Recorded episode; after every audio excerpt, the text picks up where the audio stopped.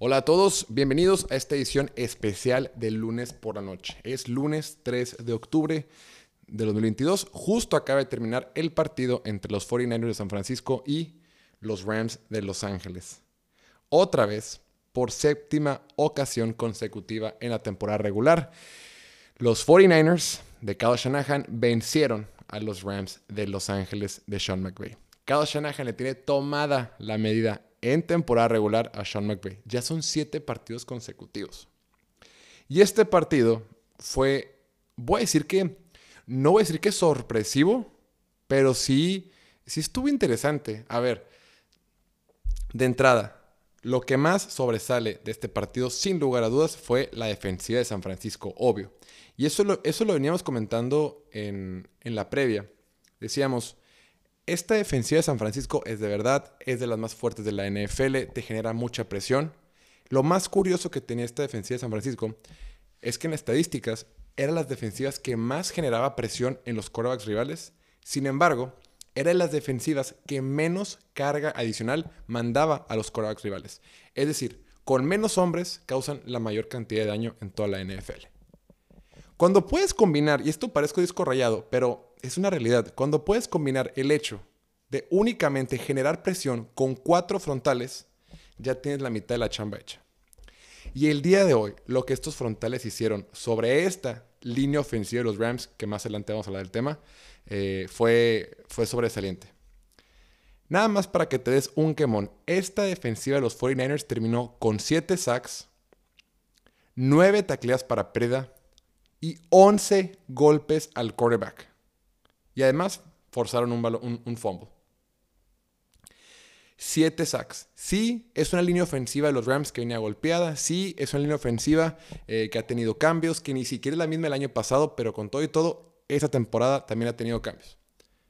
Pero gran parte de la presión que tuvo San Francisco fue únicamente mandando cuatro frontales. Y encima de todo eso, fueron en situaciones clave. Que si fue en tercera oportunidad, que si era cuando estaban cerca de la zona de anotación que si era cuando la ofensiva de, los Rams empezaba a entrar en ritmo. Justo cuando la ofensiva de los Rams parecía que entraba en ritmo, venía un sack. Y aparecieron todos. Todos aparecieron. Obviamente estuvo por ahí Nick Bosa, pero también este Charles Omenihu, que lo comentábamos en la previa. Eh, Ebucom, ¿no? El joven jugador de los Niners que está jugando muy bien. Greenlaw no tuvo sack, pero sí tuvo tacleada para pérdida que fue clave en el partido. Que los echó para atrás muchísimo eh, acá Makers. Entonces, no se trata de hacer sacks por hacer sacks, se trata de estar encima del coreback todo el santo partido y generar los sacks en las situaciones clave. Y así fue como fue esta defensiva de San Francisco.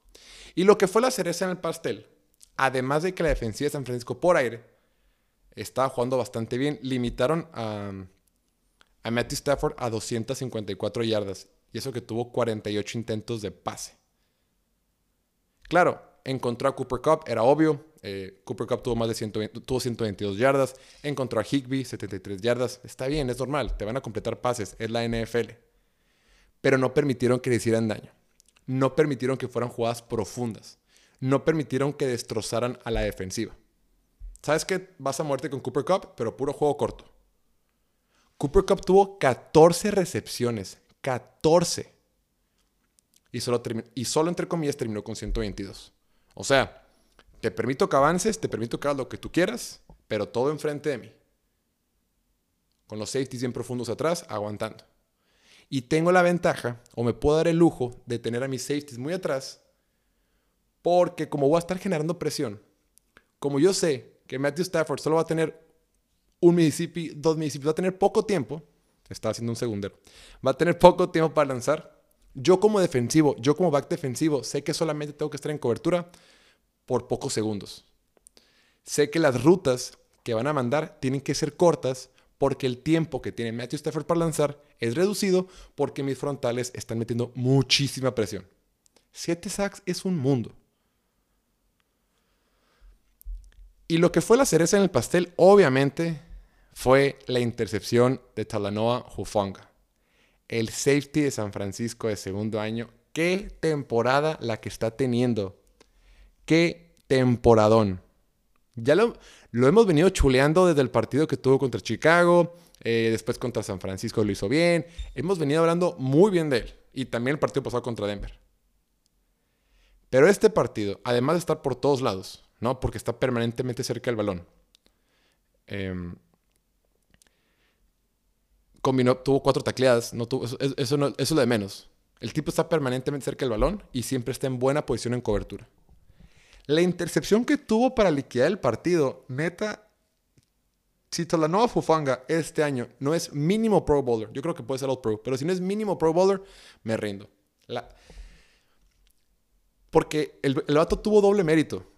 A ver, de entrada, era cuando el partido está en la línea. Era la oportunidad para los Rams de reivindicarse, de poder intentar hacer la remontada. Entre comillas, porque todavía estaba bastante manejable el partido. Pero los Rams no habían tenido un touchdown, necesitaban un poquito más. Entonces está eh, Talanoa Hufanga está en la formación. Y el gran mérito es identificar de volada que venía un pase corto, un pase pantalla, un bubble screen para, para, para el receptor. Me dijeron que era Cooper Cup. No acuerdo si era este. Nunca puedo pronunciar su nombre. Scurr, Scroll, como se apellide o para Cooper Cup están igualitos, los dos son blancos, los dos son así igualitos. No me acuerdo para quién fue, pero Talanoa Jofanga identificó que venía un pase pantalla y de volada se anticipó. No solo se anticipó, que eso es fantástico y es lo que buscas de los instintos que debe tener un safety en la NFL. Lo mejor fue que mientras iba a atacar al receptor que iba a recibir, al mismo tiempo volteé a ver la pelota y la pelota iba en el aire. La pelota ya estaba como un metro de él. Y tiene la habilidad, la concentración, el reflejo de voltearse y justo cuando voltea la pelota está en su cara, ya me salí el micrófono, la, atrapa sin, em, sin complicaciones, la atrapa de forma limpia y se va para el touchdown. Es una super jugada. Y ojo, no nada más porque fue touchdown, me refiero por las dos cosas. Anticipar, leer y moverte rápido a la zona donde tenía que estar. Ese es un super mérito. Y dos, atrapar el balón de esa forma. Atrapar el balón de esa forma. Y ya la cereza en el pastel es lo que corre. Entonces, este equipo de San Francisco, así es como va a tener que ganar.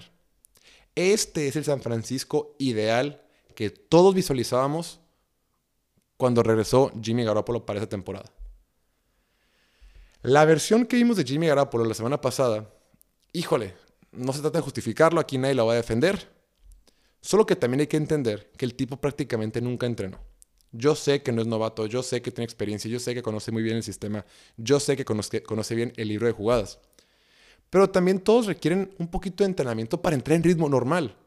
Si tú, haces, si tú haces cualquier ejercicio, el que hagas, el que hagas, no sé cuál hagas, eh, corres, haces tenis, haces fútbol, básquet, siempre antes de jugar o siempre que vas a entrar a una cierta cuando te piden un poquito más, quieres calentar poquito, quieres entrar un poquito en ritmo, quieres unos distintos este, oportunidades de práctica. Jimmy Garoppolo no tuvo mucha práctica, lo echaron al ruedo en aquel partido contra Seattle y luego contra Denver, y súmale que Denver tiene una muy buena defensiva, este, pues se le complicó. Eventualmente Jimmy Garoppolo va a tomar este nivel, pero esta versión de San Francisco es la que les ha funcionado en los últimos años para llegar lejos con Jimmy Garoppolo. Y es con una buena defensiva, que esta defensiva está en su mejor versión. Teníamos dudas, bueno, más bien, sabíamos que la defensiva era buena, pero nos hacía falta verla contra una buena ofensiva, porque solo la vimos contra Chicago, contra Seattle y contra Denver. Pero ahorita contra los Rams, que los Rams vienen de poner muchos puntos contra Arizona, no pusieron más porque tuvo un fumble ahí Makers. Muchos puntos contra Atlanta, lo que sea, y aparte son los Rams. Yo sé que es una versión disminuida de los Rams, pero no importa. San Francisco, ante la primera gran prueba de la temporada en su defensiva, demostró que es de verdad. Demostró que las estadísticas que estaban poniendo no eran casualidad. Insisto, así quiere ganar esta, este equipo de los Niners, corriendo el balón. Jeff Wilson tuvo un buen día, corrió para 74 yardas, aunque 32 de esas yardas fueron con esa anotación larga que tuvo. Eh, Kyle también corre la pelota, Garoppolo corre una la pelota. Terminaron con 88 yardas por tierra, promediando 4 yardas por acarreo. Jimmy Garoppolo terminó lanzando para 239 yardas, completó el 59% de sus pases, un touchdown, cero intercepciones. No hizo mucho, pero no requieres que haga mucho porque así es la vida con Jimmy Garoppolo. La vida con Jimmy Garoppolo es no te equivoques, sé inteligente, cuide el balón, avanza poco a poco, da la pelota a Debo, da la pelota a Brandon Ayuk, da la pelota a George Kittle, corre con Jeff Wilson y deja que ellos brillen. Y así, acompañado de una gran defensiva, este equipo de San Francisco va a estar bien. Este equipo de San Francisco jugando así puede competir contra quien sea. Ahora, esta línea ofensiva de San Francisco que había estado batallando, que mm, no tenía Trent Williams, que hemos tenido muchas dudas, hoy salió a jugar muy bien. No permitieron sacks. McKivitz, el tackle izquierdo que entró en lugar de Trent Williams, lo hizo para lo que se esperaba, lo hizo bien. Está bien, estamos contentos. Entonces, si eres fanático de San Francisco, este es la versión a la que tienes que aspirar. Repito, jugando una buena defensiva, corriendo el balón bien, Jimmy Garoppolo administrando el juego, y no lo digo como un como crítica, lo digo como algo positivo, decir, ¿saben qué? Tengo demasiado talento a mi alrededor, yo lo voy a administrar. Eres como un director general de una empresa. El director general de la empresa no hace nada. No hace talacha, no hace nada. Solo se encarga de organizar que todo esté bien, que todo funcione. Ese tiene que ser Jimmy Garoppolo. No queremos que sea Superman.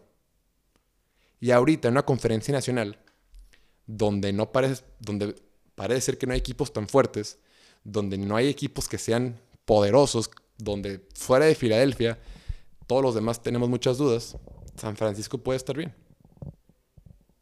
Y ya lo comentamos, ojo, yo creo que todavía vamos a tener partidos malos, ¿eh? no es como que, ah, ya lo solucionamos, ya Garópolo es Dios, Garópolo nos va a llevar a la tierra prometida, no.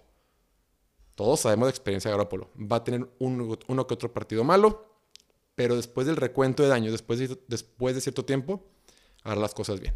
Y yo por eso con los Niners me siento tranquilo. Ahora, del lado de los Rams, híjole, en realidad yo no estaría tan preocupado por los Rams. De entrada, la línea ofensiva, híjole, es un relajo de gente. Han cambiado, son nuevos, son de esta semana. Gente que nunca he escuchado en mi vida. O sea, traen un relajo. Todo, eh, están moviendo piezas de todos lados.